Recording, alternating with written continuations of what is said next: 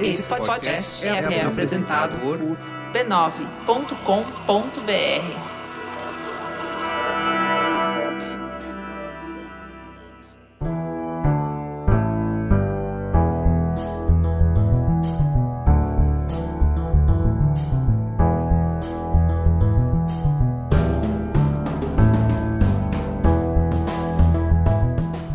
Olá, ouvintes da Rede B9. Eu sou a Cris Bartz. Eu sou a Juva Lauer e esse é o especial da Rede B9 para o Dia da Consciência Negra. Essa é a nossa contribuição para refletir, celebrar e reconhecer a herança e a contribuição de pessoas negras na nossa história. É uma honra e um privilégio reunir todos os nossos ouvintes para esse diálogo profundo e importante.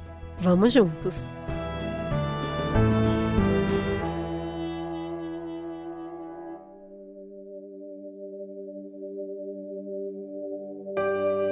Todo mundo tem pai e mãe. Seu pai e mãe têm pai e mãe, assim como os pais e mães deles, e assim por diante. Formalmente, é essa linha que tende ao infinito que forma o que a gente chama de antepassados, os nossos ancestrais. Os estudos de história, eles revelam que grande parte das culturas, em algum momento, sentiram a necessidade de se relacionar com seus antepassados de se conectar com aqueles que caminhavam conosco, mas tombavam no caminho. As sabedorias, os sorrisos, as memórias, boas ou ruins, faziam falta e precisavam se manter vivas de alguma forma. Diferentes comunidades encontraram diferentes soluções para o mesmo desafio. Em algumas, o falecido era sepultado e celebrado constantemente. Em outras, ele se tornava uma árvore, uma planta, um fornecedor de alimentos. Alguns povos elegiam alguém para dedicar a vida a gravar na memória as lições e histórias sobre esses antepassados. Haviam até aquelas que davam um jeito de chamá-los em terra para dançarem, comerem, conversarem, ensinar as rezas e os cânticos curadores. Na memória desses antepassados moravam condutas de vida, saberes, magias, estratégias de ética e sobrevivência. Comunidades em todo o mundo se tornaram autossuficientes porque se sentiam regidas e protegidas por seus ancestrais, os guardiões daquelas terras e daquelas cabeças.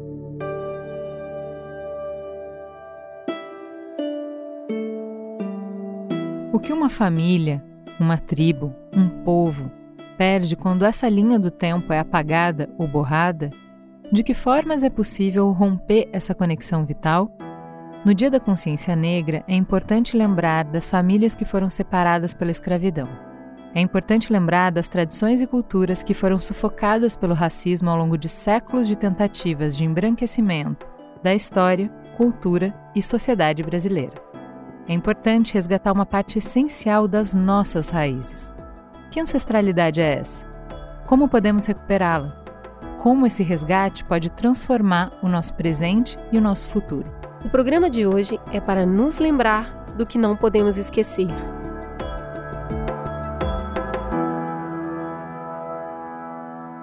Então vamos começar apresentando quem é que vai nos conduzir nessa conversa hoje. Para começar, a minha xará, Juliana Souza, seja muito bem-vinda no Mamilos. Quem é você na fila do pão? Oi, gente, eu sou Juliana Souza, sou advogada, sou escritora, sou cantora amadora, sou filha de Tercília Conceição, sou baiana, sou mulher preta.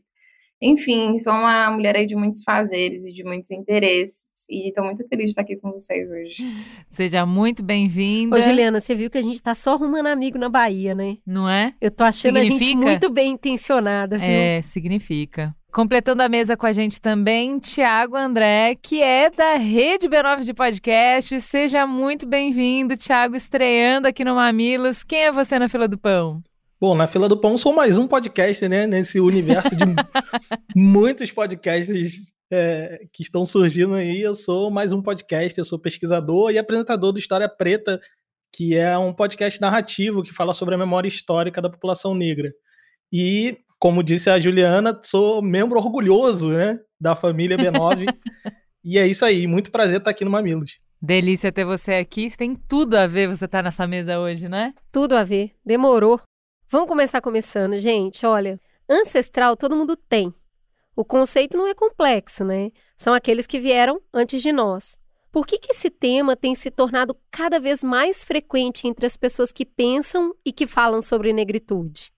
Então, gente, existem diversas respostas, e imagino que alguns indícios eu trago aí no primeiro capítulo do meu livro, Torrente Ancestral, Vidas Negras Importam, e em que eu falo sobre uma onda, um movimento. Me parece que no Brasil, talvez nos últimos dois anos, é, algumas pessoas se depararam com o assunto do racismo, da equidade racial. Nesses últimos dois anos, embora a gente tenha mais de 133 anos né, de abolição inconclusa, mais de 500 anos de escravização, e a gente sabe, né, eu como boa advogada preciso dizer que a gente não tem, né, enquanto comunidade negra, o direito à memória.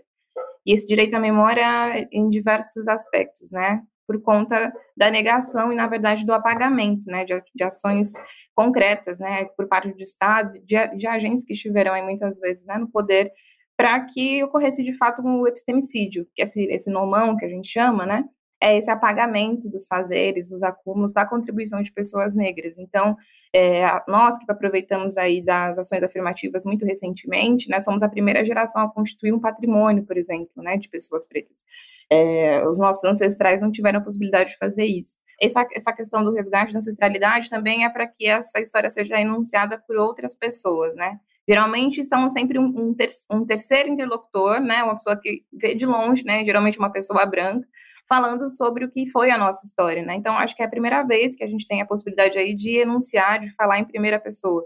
Então, a gente, enquanto sujeitos, e não mais como objeto de estudo, mas enquanto sujeitos da nossa própria história, é, falando, né, dizendo sobre como se deram esses processos. Mas eu acho que o Thiago também tem coisas interessantes a dizer a esse respeito.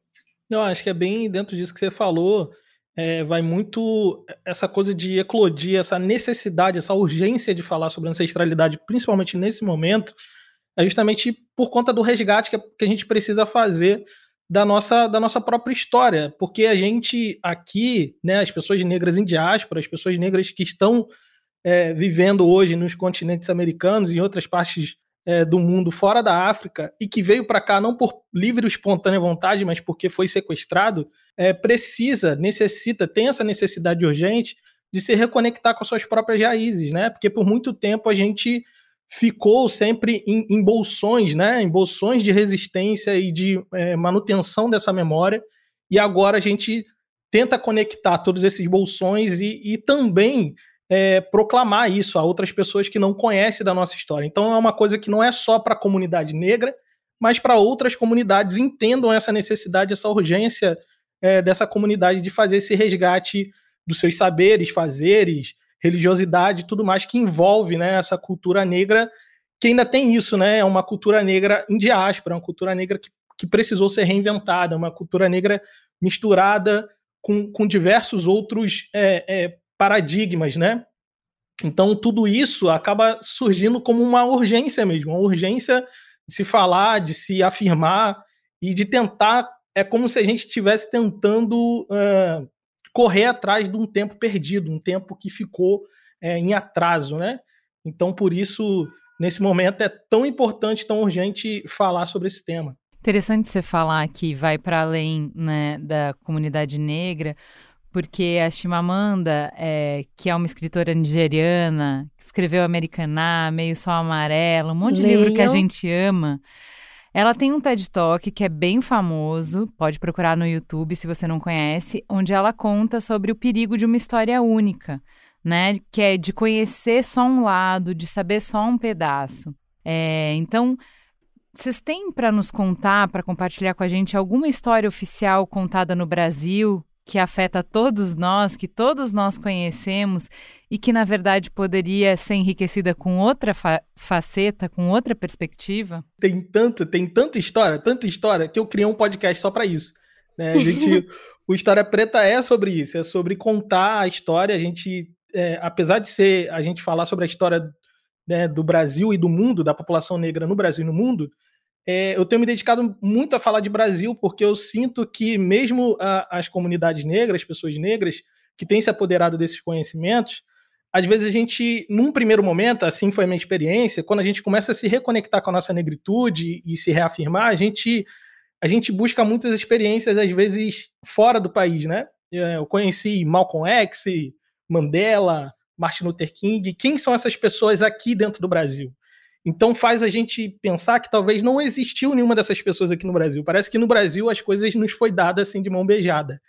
E aí, falando de mão beijada, é impossível a gente não falar da história da abolição, né? A história da abolição, eu acho que talvez seja um, uma história a mais marcante de todas, né? Que a gente foi contado para a gente de um jeito e desde a década de 70 o movimento negro tem tentado ressignificar isso, né? O 20 de novembro ele é uma resposta ao, ao 13 de maio, mas não uma resposta em oposição, mas uma resposta de narrativa, de controle de narrativa, né? De controle da sua própria história. Então, o 20 de novembro nasce justamente assim, não, calma aí, vocês querem contar nossa história? Não, vamos contar a nossa história. Então, desde a década de 70, o movimento negro vem dando essas respostas, se organizando é, para responder essa demanda da sociedade a respeito principalmente do 13 de maio. Então, a gente aqui no Brasil, a gente pouco sabe sobre é, o movimento abolicionista, né? É, é, é muito comum que a gente ouça, né? Ah, não foi a princesa Isabel, mas quem foi? Quem foi? Quais são os nomes? A gente sabe quem foi? quais lugares, as datas, os momentos. Então, o movimento abolicionista, que, que muitos acreditam ter sido o primeiro movimento social organizado no Brasil, ele foi um movimento nascido, né, gestado por pessoas negras e liderado por pessoas negras.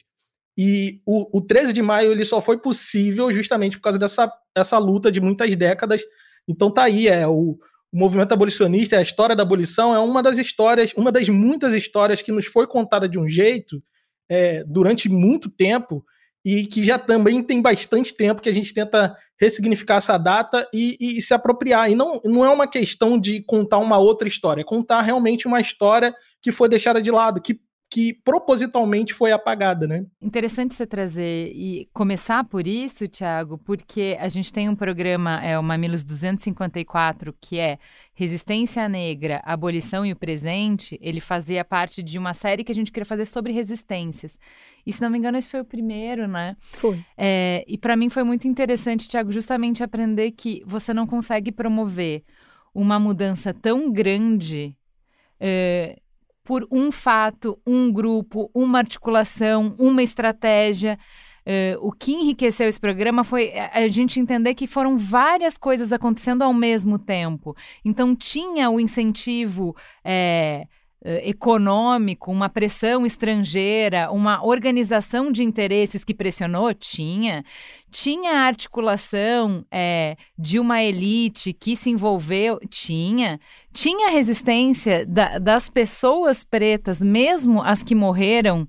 Uh, mesmo quem é, é, morreu no navio prestando alguma é, resistência, tinha.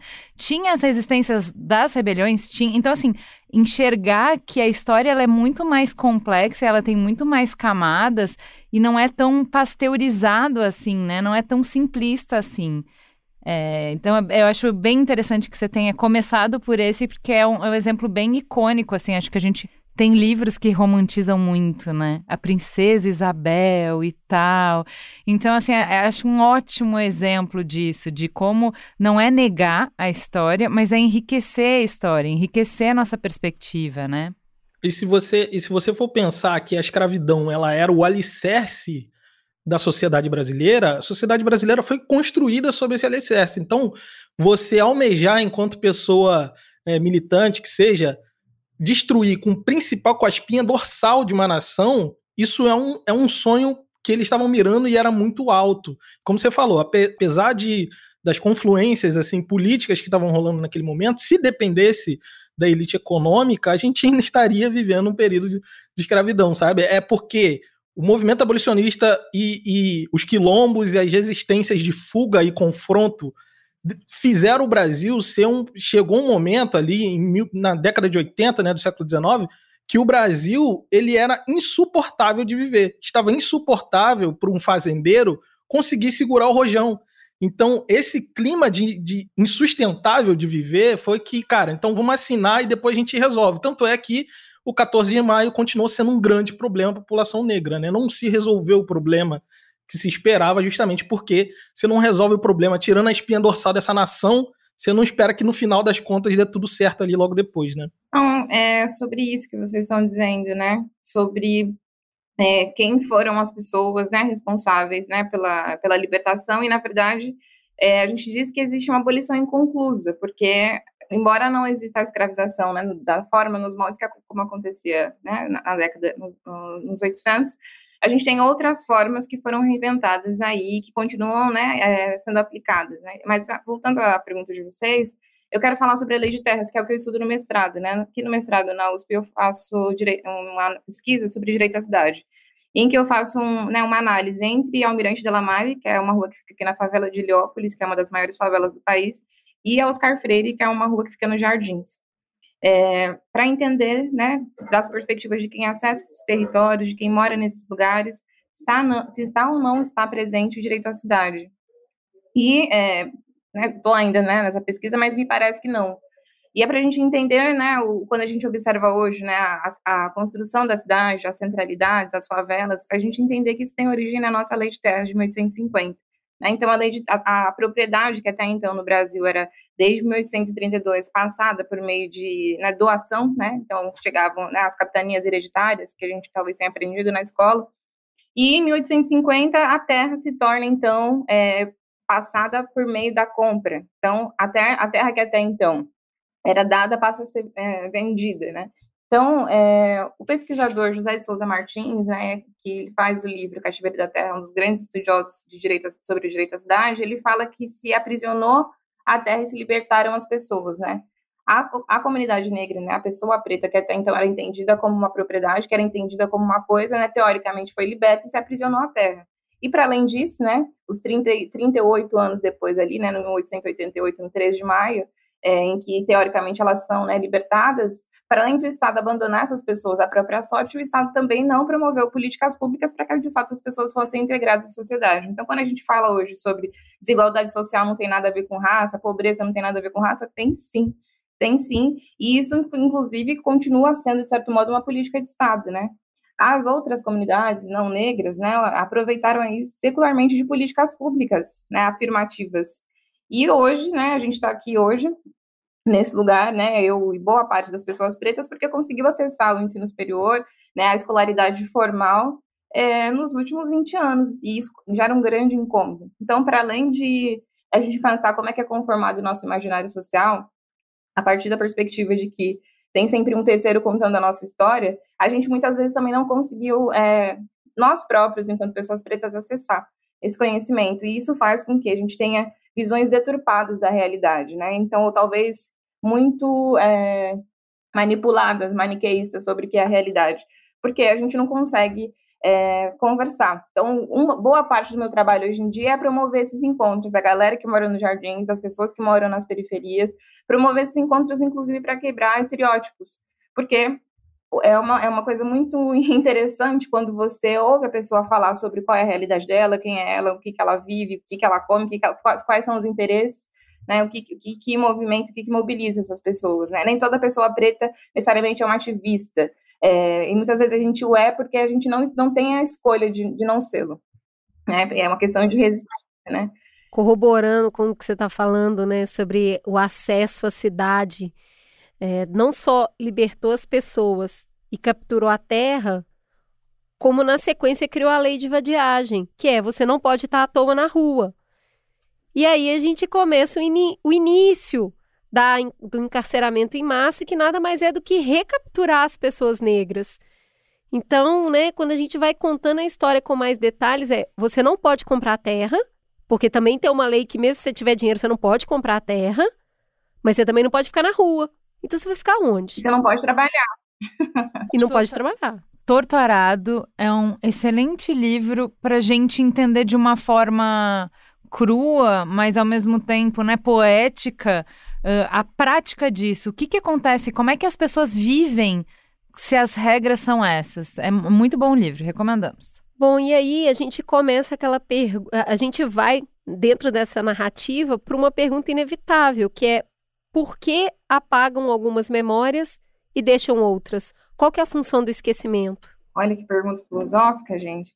A função do esquecimento, ela tem, acho que, muitas funções. E aí eu acho que, de novo, é, limitar o exercício do poder, porque discurso, narrativa, é o exercício do poder. Então, é, quem diz sobre algo e quem né, recebe isso pronto, né? Então, quem são os atores que elaboram determinado conceito, que, é, elaboram determinada é, história. Então, eu acho que esse apagamento tem, inclusive, um lugar de restringir os acessos, para que você não se, não se veja como uma pessoa negra né, possível, ou como uma mulher enquanto possível, para que você não consiga encontrar, como a gente estava falando aqui é, mais cedo, referências né, positivas de que, poxa, tem o fulano de tal, tem a, a, a tem a Ângela, tem a Beatriz, tem a Lélia, tem a Carolina. E, nossa, como é que a gente soube dessas mulheres 30 anos depois? Então, é inclusive para não insuflar uma insurgência no presente, que talvez se apague esses, esses, essas pessoas que foram historicamente importantes né, na construção e nesses passos presos que nos trazem até a atualidade. É interessante pensar, até voltando um carrinho um pouco mais né, atrás na história, é, se a gente vai lá, lá no Benin hoje, né, é, tem um monumento lá da Unesco que se chama Porta do Não Retorno. É um monumento que ele é, é como se fosse um portal, né? E é um monumento porque naquele local ali é um dos locais onde houve desembarque, né, de, de pessoas escravizadas para as Américas. E, e, ali tem um marco justamente para você lembrar que aquele ali é o último, né? O último momento no território africano, o último, é, último estágio, né? Dali era para o navio, do navio para as Américas. E isso traz essa sensação, aquele portal, de quem, quem passa por aquele lugar, quem chegava àquele ponto, era um ponto de não retorno. Nunca mais ele iria rever os seus familiares, né? A gente falando aqui sobre ancestralidade. E quem ficava considerava aquele cara, aquela pessoa, aquela mulher, aquela criança como uma pessoa interrompida, uma vida que não tem mais volta. Essa pessoa, ainda que ela conseguisse viver a sua vida é, nas Américas como uma pessoa escravizada, ela era considerada morta para quem ficou. E ela mesmo, isso, isso gerou em, em muitas pessoas que vieram para as Américas, que trouxeram a África consigo, o sentimento de que também morreram. Então tem, tem uma, uma expressão que era usada na época, que é o banzo, e que é largamente é, estudado por pesquisadores, que é esse, essa saudade da sua terra e a desconexão com a sua terra que gera uma saudade profunda, uma profunda depressão que muitas vezes levava à morte. Então, assim, qual é a solução para isso? Tentar recriar, né? Recriar, reimaginar a sua vida nesse lugar que é um lugar de dor. Então, o esquecimento, né? A, a maior violência da, da, da colonização, as maiores violências, é possível a gente poder né, alencar isso, mas o, o, a pancada, a primeira pancada da colonização, ela vai não só no corpo, né, na aniquilação do corpo, mas também da, do simbólico, né? É, é, tanto físico quanto simbólico. Então, quando a pessoa passa ali pela porta do não retorno, ela está matando esse, esse, esse lugar do simbólico, sabe? Essa, essa ancestralidade que a gente está falando, que está ali dentro dele, é, é, é o, o, total rompimento com a sua terra, com a sua origem, com a sua cultura e com seus ancestrais. Isso significa que você vai morrer numa terra estranha. Você não vai ser enterrado junto dos seus. Você, sabe, isso é de uma violência é, atroz, é uma violência que não tem como você medir, você explicar. Então, é, eu acho que o esquecimento ele cumpre essa função, essa função de realmente matar um povo. Porque dentro da, da maioria das culturas é, africanas, e aí eu estou falando de diversas áreas, de diversas Áfricas, né? É, mas a, a, é comum dentro delas, em, em, boa parte delas, essa coisa de olhar para o passado como é, para viver o presente e para poder vislumbrar um futuro. Então, é diferente do, do europeu que embarcou ali é, na África, não é uma coisa linear, é uma coisa cíclica, né? Você olha para o passado para tentar viver o presente e tudo mais. Então, quando, quando há essa ruptura por conta do colonialismo, é, você está matando não só o corpo, mas também os símbolos dessa, dessas culturas que precisam ser agora ressignificados em diáspora. Né?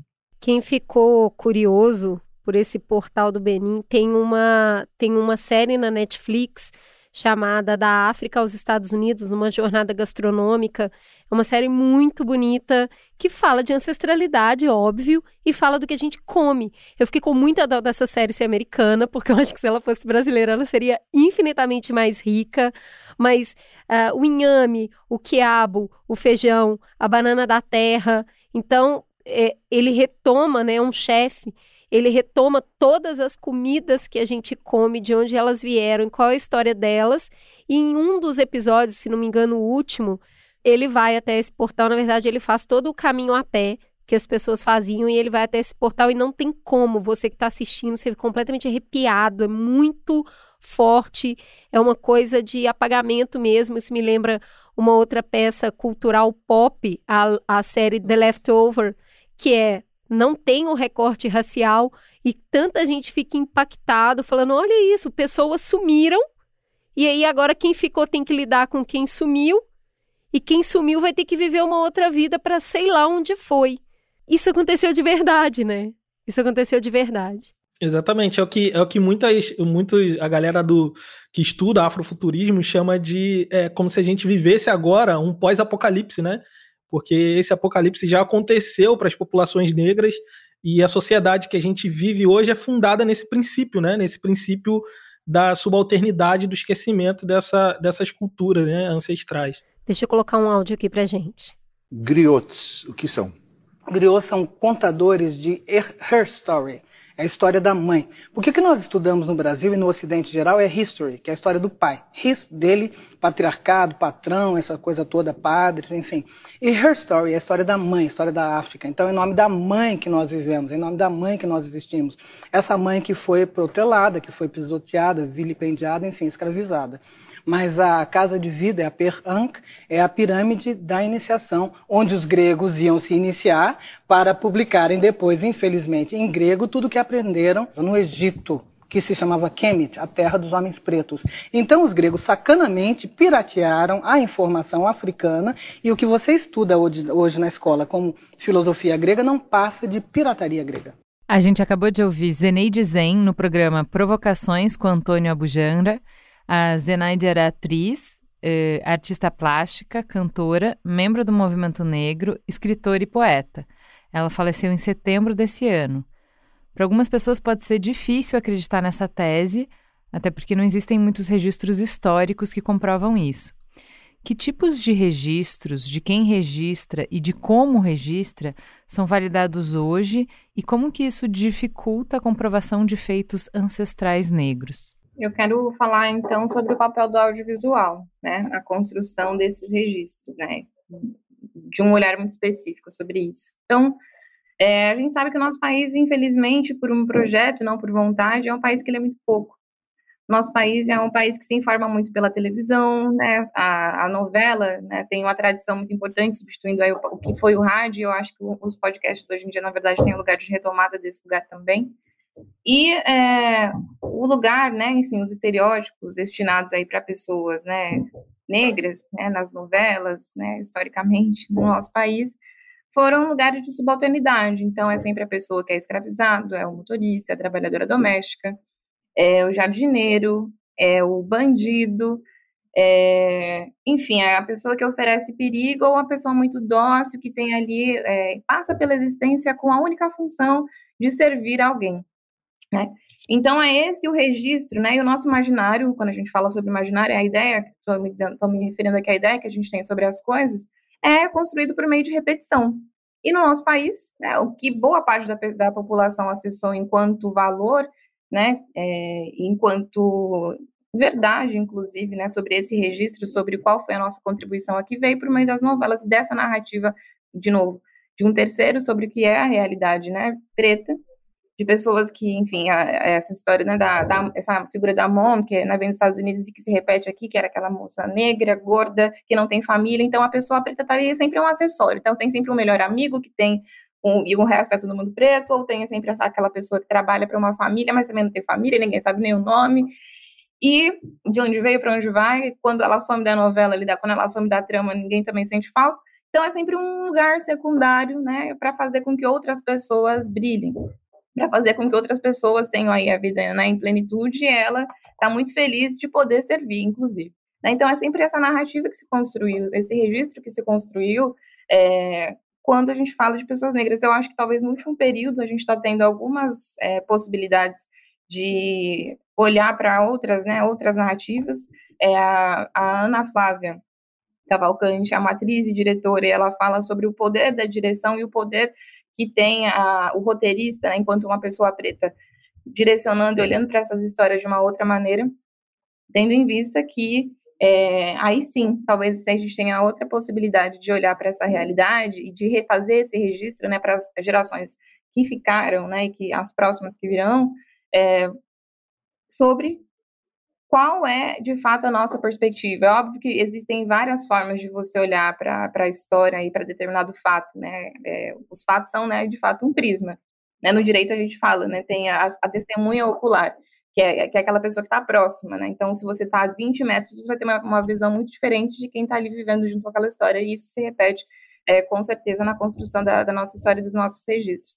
Quando a gente vai pensar né, no, no, desmonte, por exemplo, né, da, do, do, cinema, da cultura, da arte, nesse período específico que a gente está vivendo agora, isso também tem um papel muito específico, tem uma, me parece um lugar muito específico, é, e um desejo muito específico né? De novo, de um apagamento, de um esvaziamento, tendo em vista que talvez a cultura tenha sido o lugar em que não se conseguiu apagar, embora fossem né, e continuem sendo grandes as tentativas de né, é, invisibilizar a contribuição de pessoas pretas, se torna é, não, não, não, não, não houve sucesso, né? É, o samba, a, a, a, arte, na arte, a arte como um todo, né? Na moda, enfim, todo, em todo lugar, do desportivo ao acadêmico, a gente tem uma contribuição muito relevante. E aí eu acho que a gente pensar nessas estratégias de como é que a gente dialoga com a nossa população, também pensando com quem que a gente quer falar, porque eu acredito muito nesses outros saberes que não estão na academia necessariamente, né? Eu acessei a, a escolaridade, mas eu sempre digo que a minha mãe, as meninas aqui da capa, que são as minhas mais velhas, são as minhas maiores professoras, porque elas têm saberes que não estão nos livros e que é, essa oralidade, né, dos griots, que a gente tanto fala, é, que muitas vezes não são considerados saberes, não são consideradas né, ciências de novo, porque quem é que determina o que é a ciência? Quem é que determina o que é o saber? Quem é que determina e quem é que dá o valor? Né? E, e o que é que vai ser visível e o que, que não vai ser nesse contexto como um todo. Uh, Tiago, eu queria jogar essa pergunta para você, emendando com a percepção que eu é, alimentei disso, que está muito na fala do Nego Bispo, que fala muito sobre quilombolas no Brasil. Ele é um, uma pessoa muito inspiradora. Ele fala muito sobre o poder da oralidade como forma de conhecimento e registro para o povo negro. Mas aí, se eu vou estudar filosofia, eu vou estudar filosofia como sendo grega, porque o grego foi lá e escreveu o livro, entendeu? Então, a forma como se registra o conhecimento para depois massificar, parece que a gente colocou essa oralidade e as outras formas de comunicação, que é na comida, é na dança, é na roupa, como coisas menores. Como que você percebe isso? Faz sentido? Faz total sentido, né? Quando a gente olha aqui para o Brasil mesmo, a nossa história mais recente, é, a gente vai ver que a, a, essa cultura negra, essa cultura afro-brasileira, ela só existe justamente por conta da oralidade, né?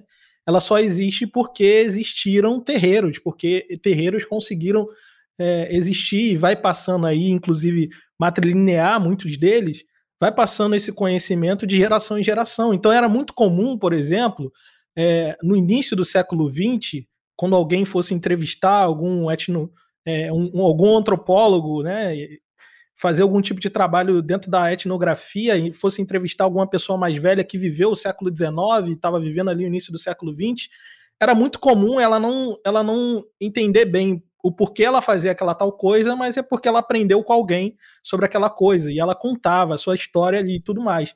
Então é muito comum a gente ver essa invalidação desse conhecimento ancestral é, que vai passando pela oralidade, porque a gente é isso, a gente, a gente cresceu dentro de uma sociedade é, que valoriza a escrita, e, e com essa fala eu não estou tentando desvalorizar a escrita e tudo mais. A gente sabe qual o poder que a escrita deu para o Homo sapiens, né, como um todo.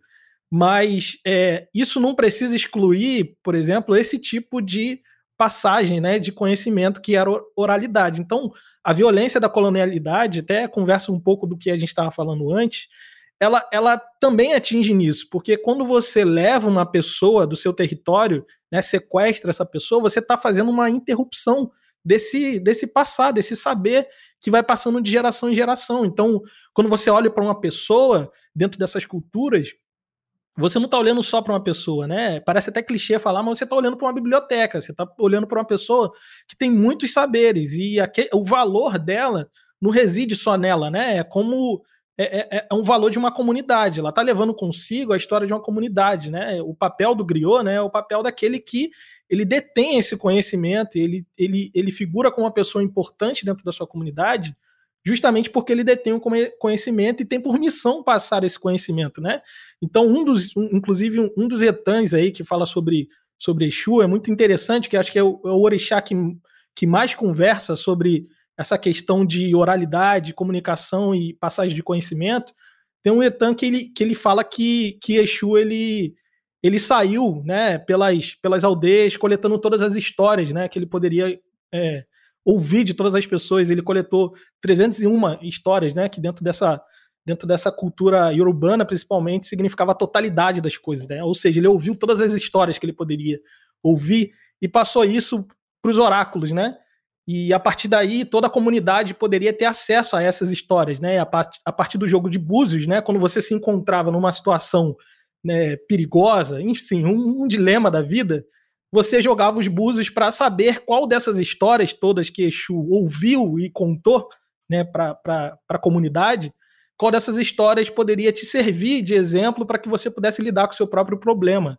Né? Isso tudo é um, é um pode ser entendido como uma alegoria para você entender que você não está inventando a roda, nada é novo, tudo já foi feito, tudo já foi vivido e, e, é importante você olhar para esse conhecimento do seu mais velho, né? Principalmente a gente, muitos de nós que somos os primeiros a entrar aí nas universidades e tal, e a gente se enche dos nossos academicismos e a gente acha que está sabendo muito, quando as nossas avós, as nossas mais velhas, têm uma série de conhecimentos que a gente não faz ideia. Então, é, isso ajuda a gente a, a ter essa percepção de que você não rejeita, claro, a escrita e tudo mais, mas não tem como você diminuir o poder dessa oralidade, eh, porque é um conhecimento que vem pelo afeto também, né? Ele não é uma letra fria, você não está sentado lendo um papel, você está conversando com a sua avó, você está conversando com a sua mãe, e ela está te transmitindo um conhecimento cheio de afeto. Então, é muito diferente, é um, é um, é um conhecimento que circula de uma maneira é, diferente, totalmente diferente do que a gente está acostumado dentro dessa da, nossa sociedade ocidental, né? É, eu gosto muito do Nego Bispo falando sobre quando os agrônomos chegam no quilombo e ele fala: Ah, me conta.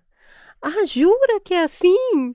Então, assim, esse conhecimento da terra, que é um conhecimento da lida do dia a dia, eu acho é, é, que é possível uma troca e ela pode ser muito frutífera. A gente já vai falar disso no segundo bloco. Vamos um, tomar uma aguinha e a gente já volta.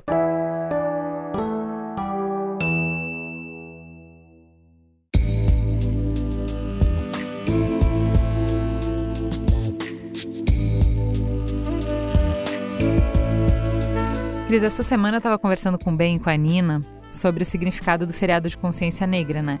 Tava explicando que não é um dia para distribuir presente, como o dia das crianças, o dia das mães, o dia dos pais. De que é um momento de parar e de refletir sobre a história do nosso país, principalmente para resgatar a participação das pessoas negras. É um momento para celebrar, para admirar, para respeitar as contribuições, os talentos, a vida e o legado de pessoas negras. Exato. Igual no Dia da Mulher, o que a gente não quer não é distribuição de rosas, né? Por isso, eu achei tão legal o projeto Telas Pretas, que coloca arte preta em destaque na cidade, ocupando as vitrines de 240 lojas da Vivo em todo o Brasil. É uma grande exposição com obras de Brasilândia.com, Rainha F, Gabriel, Maçã, Silvana Mendes, João Mosca e Manauara Clandestina. As obras foram produzidas exclusivamente para a exposição Telas Pretas e tem curadoria de Iji Awedum.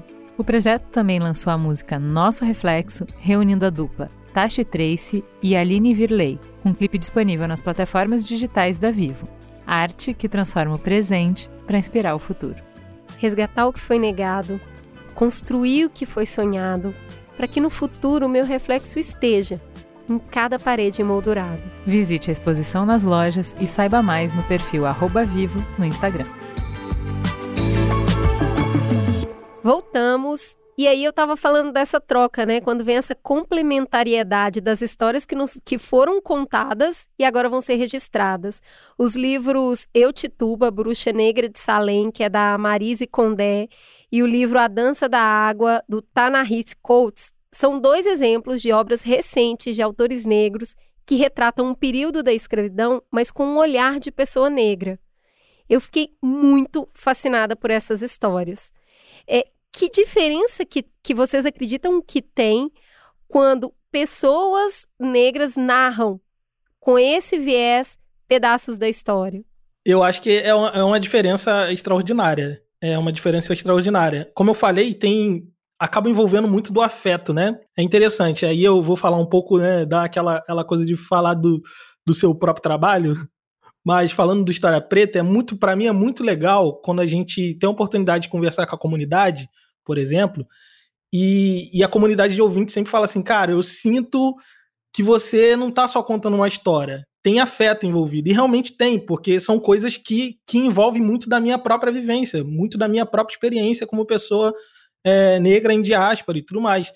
São coisas que acabam me atravessando. Então é interessante ver, principalmente aqui no Brasil, como nos últimos anos e a gente fala tanto de literatura e poemas e tudo mais, mas também de pesquisas acadêmicas, como pessoas negras, por conta do acesso, né, pessoas negras têm se apoderado das suas próprias histórias, contado as suas histórias, né? A Juliana falou aqui antes o como a gente, por muito tempo, quando a gente ia pesquisar, ver, ler sobre esses temas, era sempre um terceiro, é sempre uma pessoa branca que tinha pesquisado, uma pessoa é antropólogo e tudo mais. É, recentemente a gente teve fazendo uma temporada sobre a participação das mulheres negras no samba e foi interessante eu revisitar algumas histórias que para mim era como cânones e perceber que, que não, que não eram.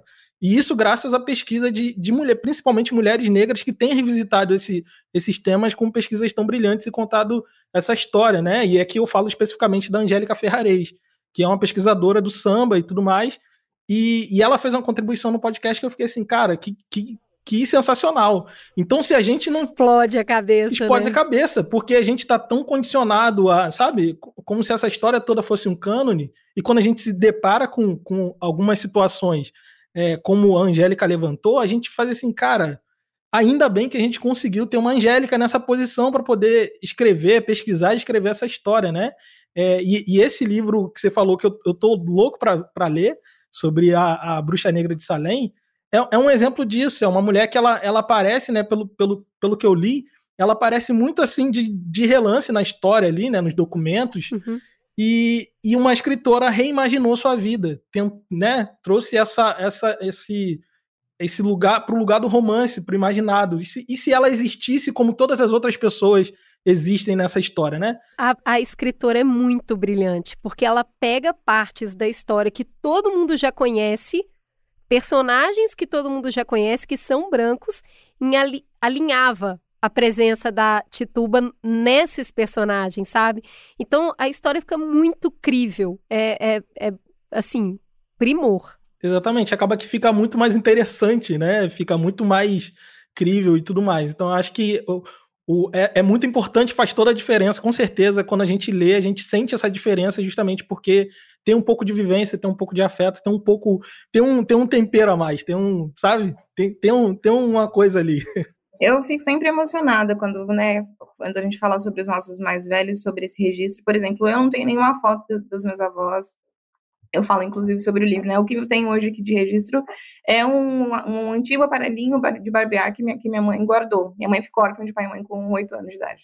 É, eu acredito que quando essas narrativas, essas histórias são contadas por pessoas negras, a gente acrescenta doses de humanidade, inclusive é, saber que a gente pode ser falho das nossas contradições, é, porque a gente é muitas vezes visto como né, um conglomerado de coisas, né, como uma, uma alegoria, mas a gente também tem a nossa própria subjetividade.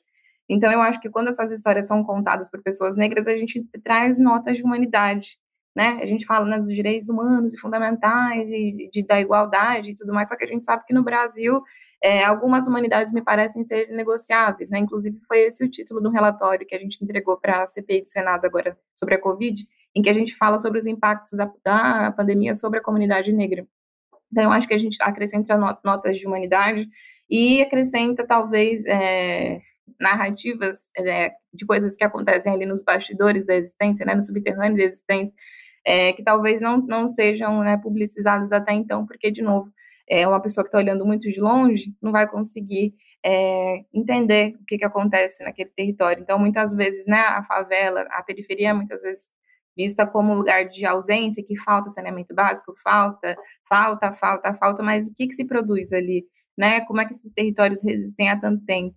É, é, quantas pessoas, né? Quantas pessoas a gente acaba perdendo é, em todos os aspectos políticos, econômicos, inclusive quando a gente deixa de olhar e fomentar os saberes e a potência que acontece naqueles territórios. Então, eu acho que a gente traz é, notas de, de, humanidade quando a gente tem a possibilidade de trazer é, essas pessoas né, em primeira pessoa para o debate. E ainda pensando um pouco na pergunta anterior, né, sobre esses registros, eu acho que as redes sociais, enfim, é, tem sido talvez um palco muito importante para a gente falar sobre isso também, né? Tendo em vista já que a gente não tem muitas vezes acesso aos canais de comunicação hegemônicos, as redes sociais têm sido essas telas YouTube, os podcasts, para que as pessoas é, consigam acessar, né? E, e, eu abro meu celular agora e eu também tenho um público e agora eu também posso falar sobre isso, né? E aí eu entendi muito isso é quando a gente fez a live com a Anitta no ano passado. Eu fiz com a Silvia Souza uma live para falar sobre o genocídio da população negra. Na época eu tinha mil seguidores e eu né, trabalhava muito com as questões mais ligadas ao direito, né, então, de uma maneira, de certo modo, mais tradicional.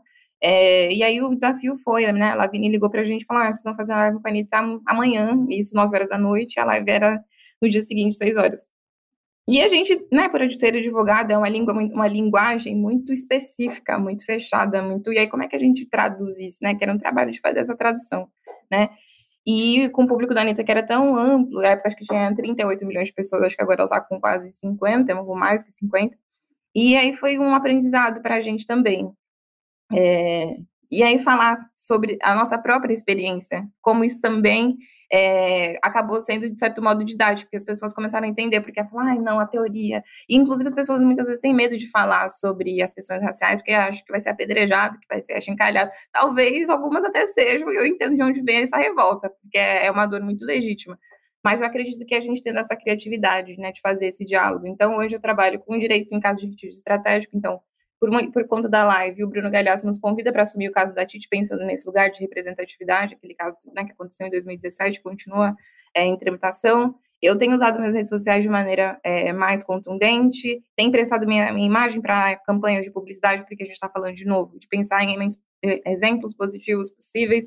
É, um projeto com mulheres em situação de vulnerabilidade, que se chama Desvelando Oris, né, para apresentar e fomentar perspectivas de vida e existência para além do que foi dito para a gente. Então a gente faz, a gente tem criatividade de fazer muitas coisas porque o, o desafio é, é, muito grande e precisa ser atacado de diversas maneiras. Juliana, é, quando você fala notas de humanidade e na sequência fala de todos esses trabalhos e posicionamentos, me lembra de novo essas duas obras que a gente citou aqui.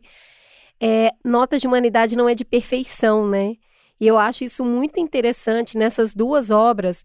Tem pessoas negras que, tipo, elas traem um rolê e elas são difíceis e elas são humanas. Humanas.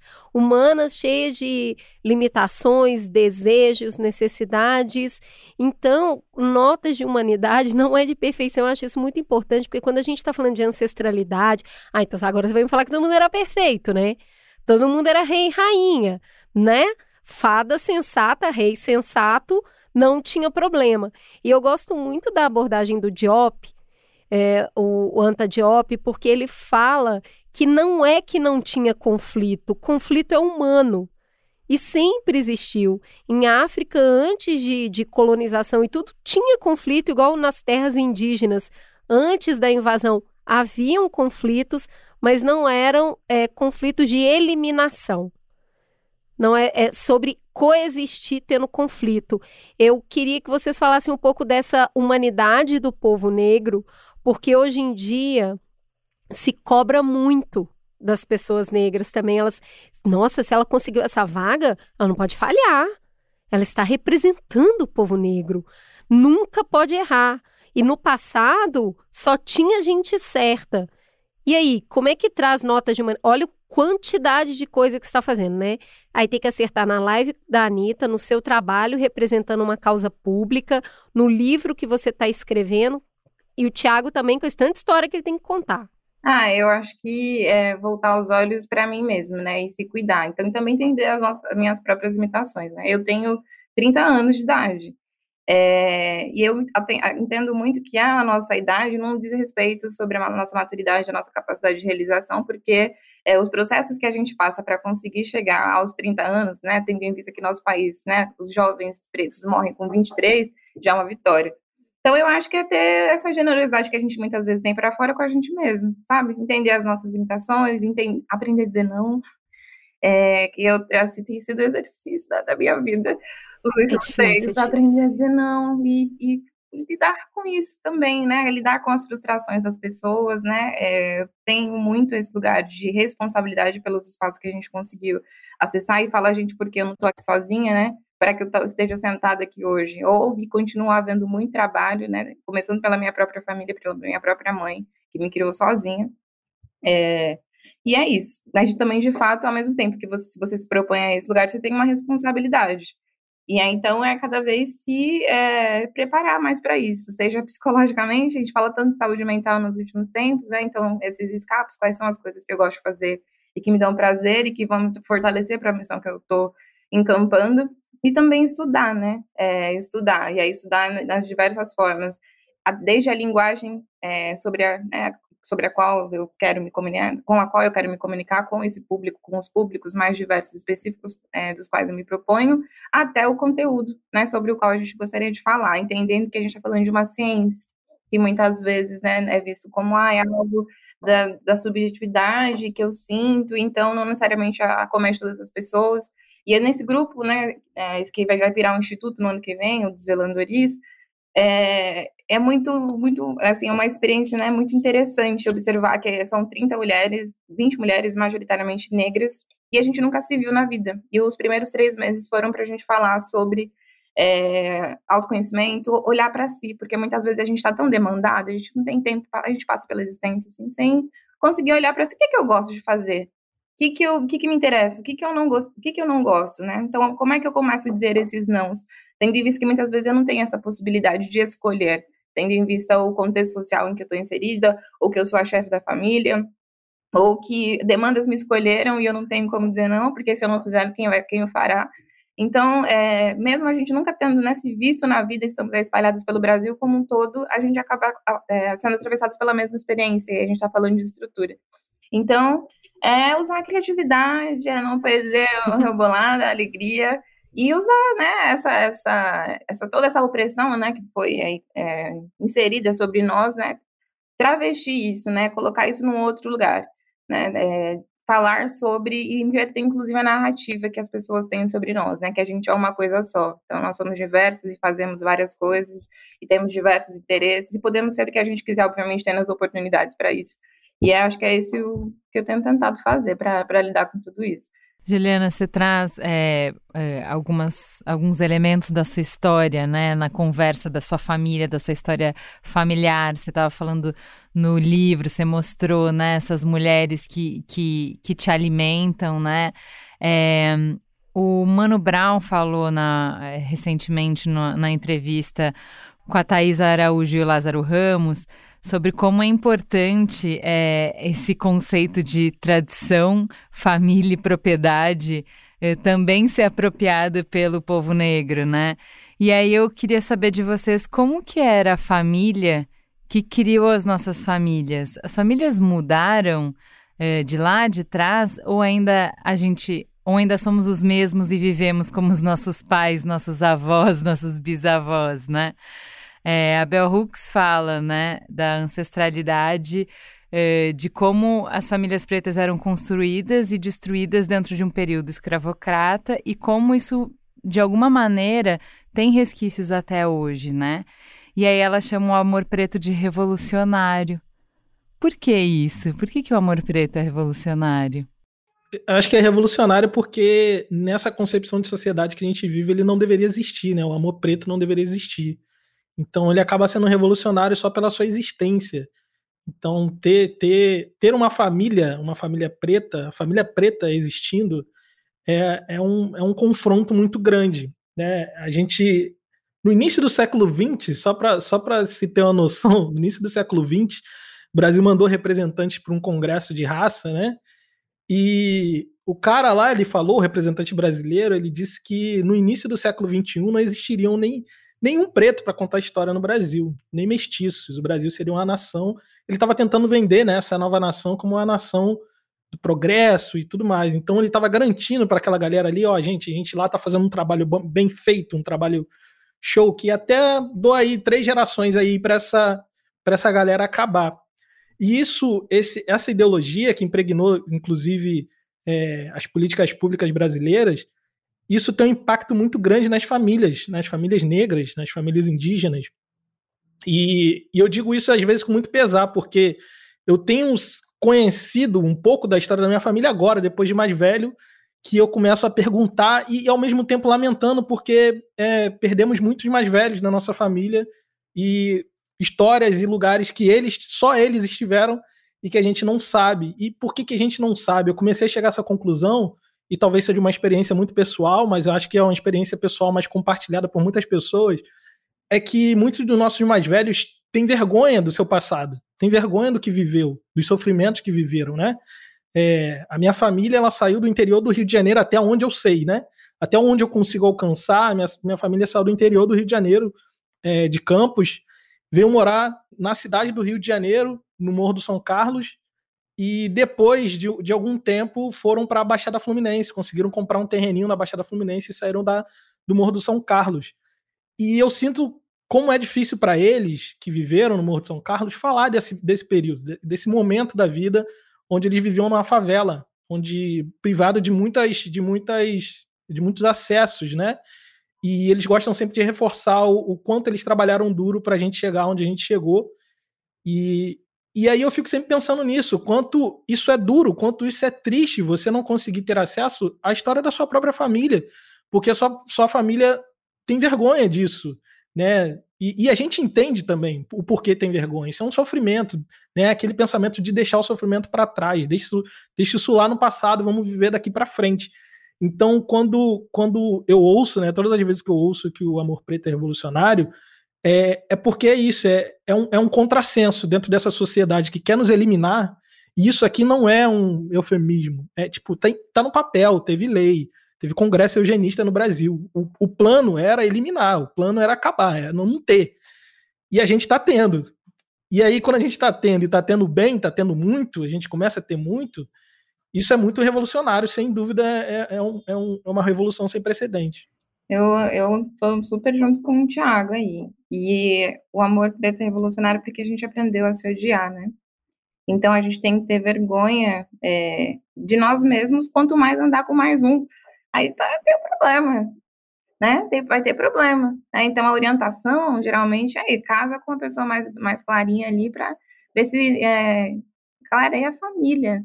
Né? O meu companheiro, que é mais ou menos da cor do Thiago, é, o emprego também, falaram isso para ele. Nossa, mas você nem é tão escuro, ó. Se você é casada, talvez ali da próxima geração com uma mulher branca, você, você vai conseguir né, clarear a família. É, então é esse é esse o pensamento, né, eugenista, né? Isso de fato foi uma ciência, né? Eu falo sobre isso aqui no livro na página 15. Né? O Thiago estava falando sobre o congresso, né? Que aconteceu o Congresso Universal das Raças em Londres em 1911 e é, o João Batista de Lacerda, que é bom dar o nome deles também, que a gente, né? Sim. E aí ele diz, né, então são é, 80.100 brancos, mestiços negroides 3.100, indígenas 17 e 100 e zero negros. Esses eram os cálculos, né, que ele fazia, estavam equivocados, eu digo aqui, né, os cálculos de Lacerda estavam equivocados, afinal de contas hoje somos pretos e pardos mais 54% da população. Ele estimava que a gente não continuasse existindo. Então acho que é, esse lugar né, do, do ódio, da gente não querer né, estarmos juntos, é para que a gente realmente não descubra a, a, potência do que é ser preto num país que tem um projeto de morte, né, e que tem, falo no presente porque continua existindo. Então, conversas né, como essas, em que a gente tem a possibilidade de é, alcançar outras mentes e corações, e aí no, no sentido mais genuíno da palavra mesmo, para que as pessoas entendam, né, enfim, é, entendam a grandiosidade do que é ser preto, né, diferentemente do que a televisão nos contou, do que as histórias nos contaram, do que, as, do que a ciência nos contou, é, sobre a grandiosidade né, desse povo que não foi é, escravo, mas foi escravizado, que não veio para cá porque quis, né, mas que foi sequestrado, é, que resistiu bravamente de diversas maneiras para que a gente esteja aqui hoje, né, e diversas maneiras mesmo, né? Inclusive tirando a própria vida, muitas vezes, é, como símbolo né, de, de protesto. Esse texto da Bell Hooks, ele me emocionou muito, porque eu acho que toda vez que a gente fala de amor negro, revolucionário, pega muita coisa do casal, né? E não é sobre isso, e eu só entendi isso lendo esse texto, porque na verdade, o amor foi usado contra as pessoas negras muito tempo. Então, se a pessoa está escravizada e se ela ama esses filhos, para que, que ela vai amar esses filhos? Eles vão ser levados para outro lugar. Por que, que um homem negro vai amar uma mulher negra se ela vai ser estuprada na frente dele? Ou por que, que uma mulher negra vai se casar com um homem se a qualquer momento ele vai ser vendido? Então, amar alguém naquela situação era se colocar num estado muito vulnerável, muito difícil. E as pessoas foram se embrutecendo justamente para depois não ter que sofrer aquela perda. E aí as famílias negras vão processando todo esse sofrimento, mesmo depois dessas pseudos libertações, né? Porque aí a mãe negra tem que ser muito firme com a filha negra, com o filho negro, porque o mundo lá fora é muito perigoso. E esse homem negro brutalizado, eh, tendo a, o acesso negado não só a políticas e tudo, mas aos próprios sentimentos. É esse homem que vai para a bebida, que vai se esconder, esconder toda essa tristeza ancestral em outras coisas. E aí o que, que a gente tem? Famílias é, negras desestabilizadas, separadas, muita mãe solo, muito homem negro vivendo sozinho, muitas vezes naquela velhice que acaba morrendo sozinho. E aí a galera fala assim: ah, mas também não, não se ajudam, né? Não ficam juntos eles.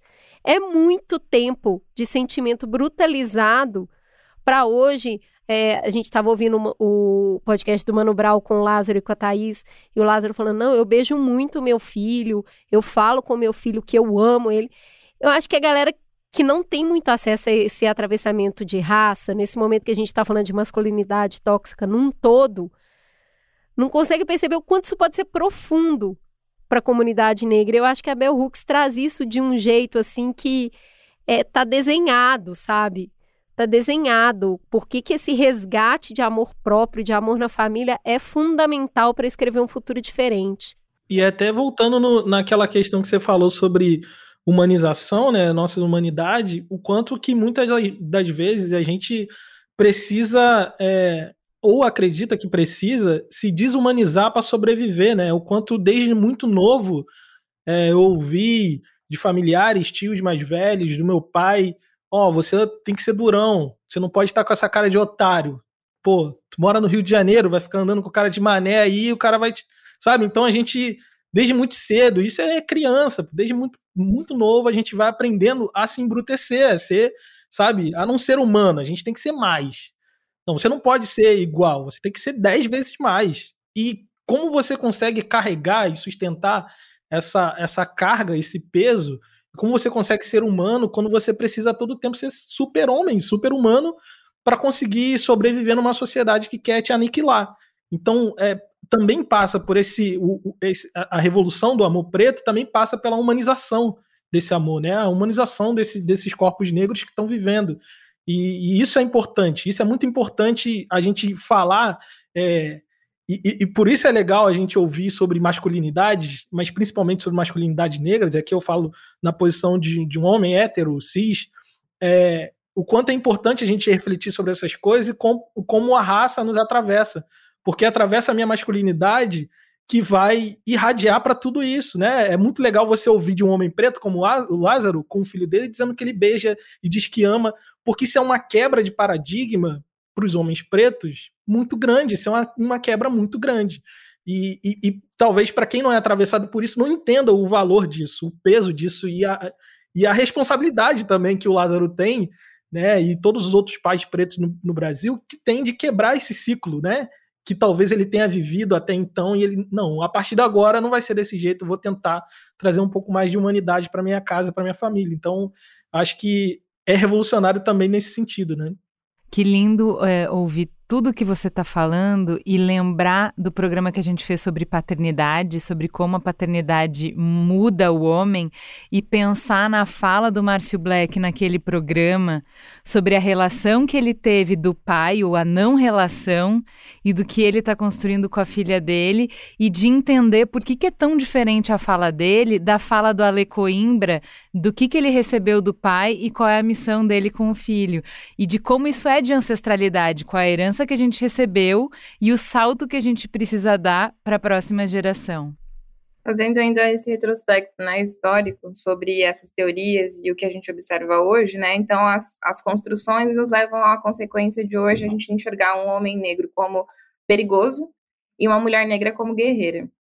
Então, a mulher negra tem que, você não tem dor, você, você dá conta de tudo, você não precisa de ajuda para nada. E do, né, do, do, outro lado, o homem negro é aquela, aquele sujeito perigoso, mal encarado, que você atravessa a rua quando você está né, andando ali é, à noite, tem só vocês, você atravessa a rua, porque né, a, a, construção aí que tem é que ele te, te, oferece algum perigo. Inclusive, por isso ele vai ser mais morto pela polícia, por isso ele está mais sujeito a ser aprisionado, por isso, teoricamente, seria né, a comunidade que mais comete crimes, mas a gente sabe que, na verdade, são construções é, e construções que, como o Tiago falou, né, muitas vezes são passadas para nós mesmos. Então você não pode chorar, você tem que ser muito forte, você tem que, você tem que lidar, você tem que conseguir, você tem que, você tem, você tem, você tem. E eu digo hoje eu não tenho que nada, eu tenho o que eu quiser. É, o que eu achar que faz sentido para mim, porque foram séculos aí de, de, imposição, tanto internamente, né, muitas vezes na nossa própria família, que reproduz a lógica que, né, que elas passaram para sobreviver, e para que a gente sofra menos, porque eu acho que é no lugar né, de nos poupar da dor, né, que, que esses conselhos chegam, é, mas a gente tem esse direito, assim, de nos humanizar, né? Eu tenho visto na minha família, por exemplo, uma grande dificuldade de descansar, de comer sentada, sabe? De aproveitar um final de semana, tá sol, eu tenho que lavar roupa, eu tenho que fazer...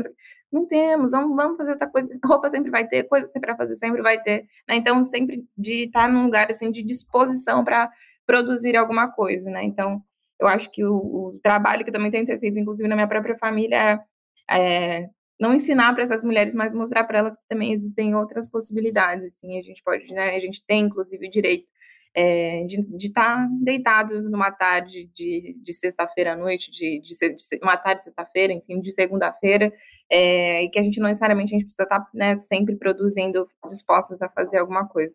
Gente, para encerrar, sem medo nenhum de ser pedagogicamente redundante, o que aquilo que sabemos sobre quem a gente foi pode nos mostrar sobre quem a gente pode ser? Essa é aquela, é aquele tipo de pergunta que a gente fala assim, boa pergunta, que geralmente é aquela pergunta que a gente não sabe a resposta. Mas é, é, é, é, na verdade é muito importante, né? Brincadeiras à parte, é, é, é, um confronto, é um confronto constante. Na verdade, é um esforço positivo que a gente tem que fazer de se reconhecer, de reconhecer a sua história e se, como a gente estava bem falando até agora, de se humanizar para poder conseguir vislumbrar futuros possíveis, né? É, quando a gente quando a gente fez um episódio com o MC, a gente foi logo depois que lançou o, o Amarelo, e, eu fui levado para esse lugar de refletir. Eu, muito fã do MC, acompanhei a vida dele desde a primeira mixtape e tal, acompanhei toda a minha vida adulta, e aí conversando com ele, e, e absorvendo tudo aquela, aquele álbum que ele tinha feito, eu, eu parei para pensar nisso, o quanto às vezes a gente não pensa nesses futuros possíveis, né? E para pensar num futuro possível, a gente precisa muito bem saber o que nos trouxe até aqui, quais são os passos que, nos, que, que foram dados até aqui, é esse momento que a gente está para a gente poder reimaginar novos futuros, né?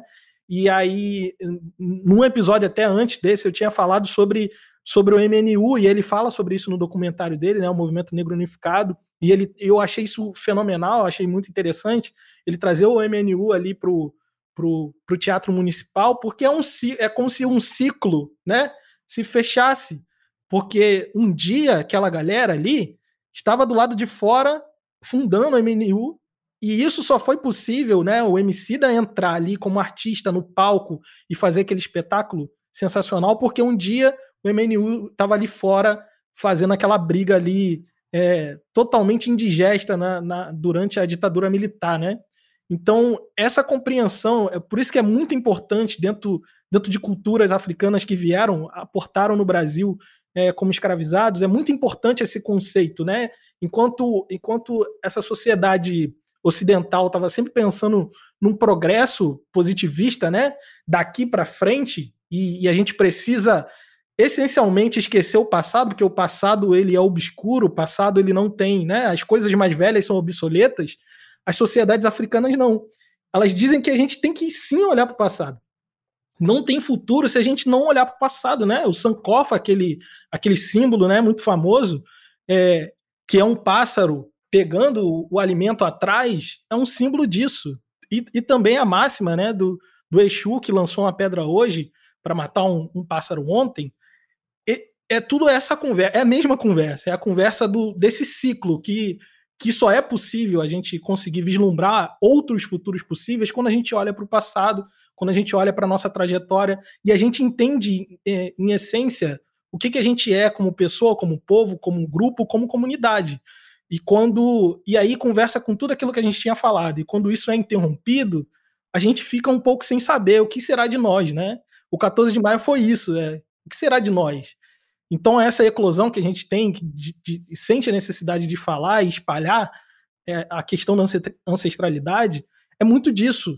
É, um, é uma resposta do que a gente quer que seja de nós daqui para frente. Né? A gente precisa olhar para essa ancestralidade para a gente poder conseguir vislumbrar é, novos futuros possíveis, futuros que foram interrompidos e agora que a gente precisa tocar, que a gente precisa fazer eles acontecerem. Né?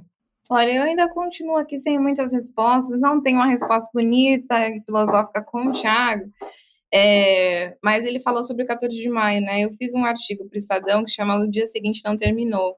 Foi um artigo que rodou bastante, bastante gente acessou e me falou sobre ele, é, entendendo que as consequências né, do que foi o processo escravocrata, né, esse processo de abolição inconclusa, continuamos acompanhando ainda hoje. Tenho conversado com pessoas que estão próximas de mim, né? E elas dizem que elas não gostam de planejar. Não quero planejar para me frustrar, não vou fazer planejamento, não quero pensar a longo prazo.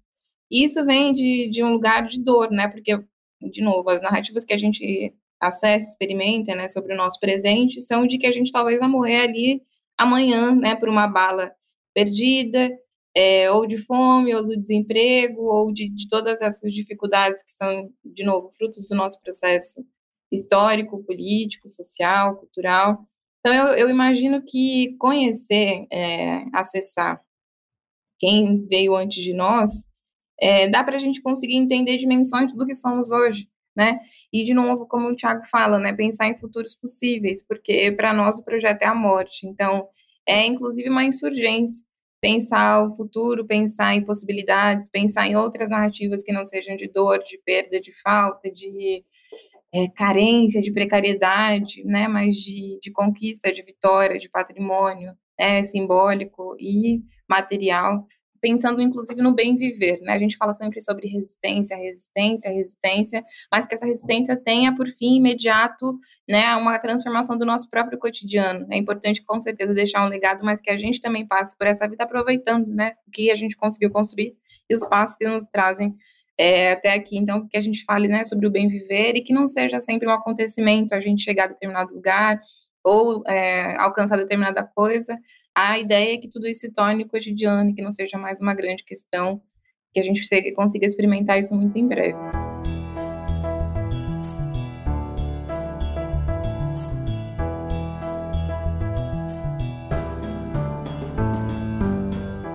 Eu queria finalizar agradecendo vocês. Eu queria, minha última fala, lembrar do senhor Wenildo, que eu conheci em Uberlândia, que é do terno de congada catupé azul e rosa, que ele falou uma coisa muito importante para mim sobre resistência e sobre por que o passado, né? A festa já acontece lá há tantos anos, há 150 anos, e ele falou para mim: "Eu tenho muito orgulho de quem eu sou, porque eu sei o que, que os meus antepassados fizeram para eu estar tá aqui.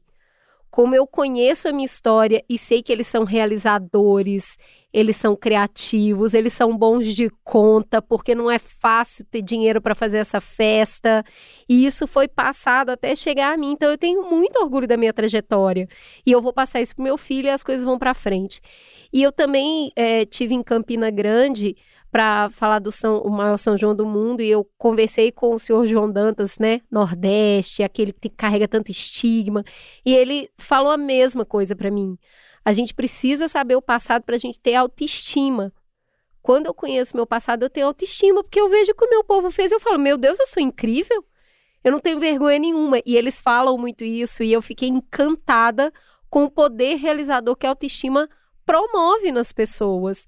Então, eu acho que a ancestralidade vem desse lugar que eu aprendi com esses dois é, homens muito sábios, em dois lugares completamente diferentes do país, mas que falaram para mim: você tem que conhecer pra você ter orgulho de você, senão você não caminha, você não vai para frente. Gente, queria agradecer demais por essa viagem deliciosa, por tantas abas que vocês abriram, pelo tanto que vocês tocaram nosso coração. A gente está aqui o tempo inteiro eu e a Cris passando bilhetinho nessa aula. Ó, o papel ó, cheio de bilhetinho, cheio de corações. Cada coisa que a gente falava, eu tô emocionada, vários corações, assim. Foi uma delícia estar com vocês, foi assim transformador esse encontro. A gente deseja do fundo do coração que as pessoas que estejam nos ouvindo também é, estejam tocadas, também estejam transformadas e levem essa conversa para muitos e muitos outros lugares, que esse programa seja uma semente, que seja espalhada pelo vento, espalhada pelos mamileiros e que possa germinar em muitos corações. Muito obrigada, gente. Obrigada. Gente, eu que agradeço. Foi um prazer enorme dividir essa mesa com vocês, trocar essa ideia e abrir também várias abas aqui na minha cabeça aqui e boas ideias. Muito obrigado. Obrigada, gente. Um beijo. Beijo.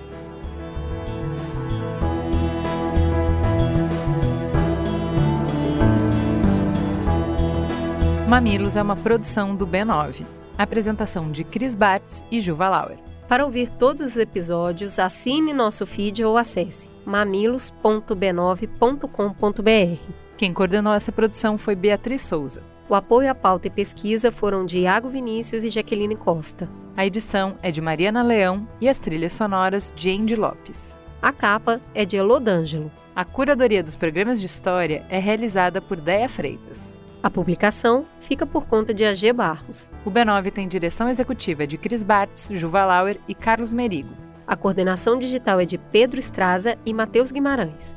E o atendimento e negócios feito por Raquel Casmala, Camila Maza, Luzes Santana e Thelma Zenaro.